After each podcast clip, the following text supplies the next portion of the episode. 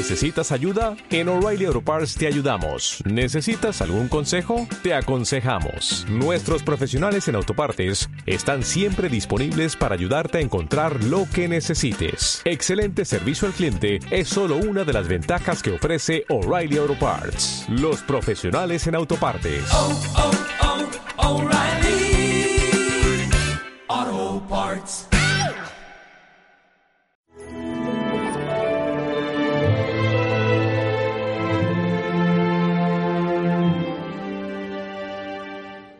¿Qué tenemos que ver nosotros contigo, Hijo de Dios?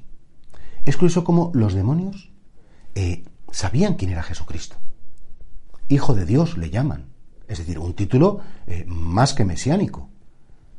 Y sin embargo es curioso cómo ellos, conociendo a Jesucristo y sabiendo quién era, no querían nada con él. ¿Cuál es el problema del demonio? El problema del demonio es que quiere ser amado por sus méritos. El demonio no entiende la gratitud del amor. El, demonio estaba tan encantado de haberse conocido a sí mismo, es tan soberbio, que él cree que se merece la alabanza, que se merece el aprecio, que se merece...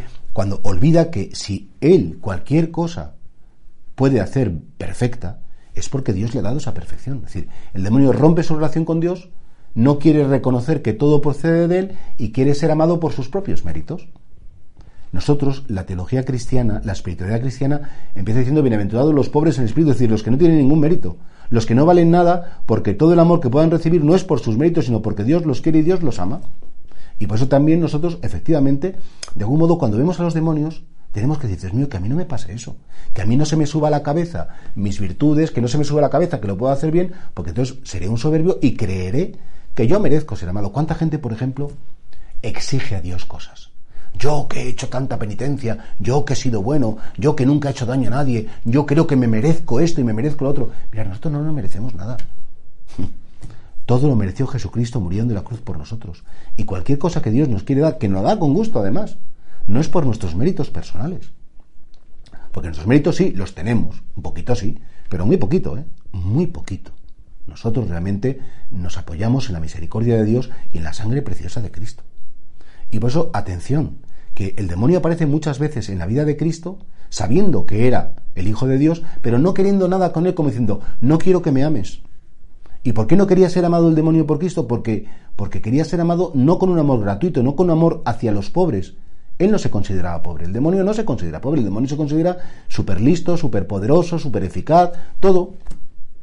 Y las personas que están tan pagadas de sí mismos, de algún modo, se creen, pues igual que él.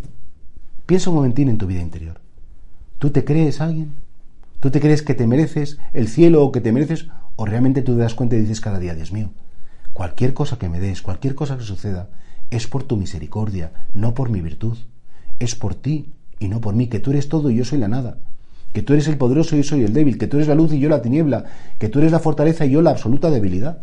Solo entonces podremos ser amados gratuitamente. Solo entonces nos diferenciaremos del demonio que efectivamente conocía a Dios como le conocemos nosotros, pero no quería dejarse amar por Dios.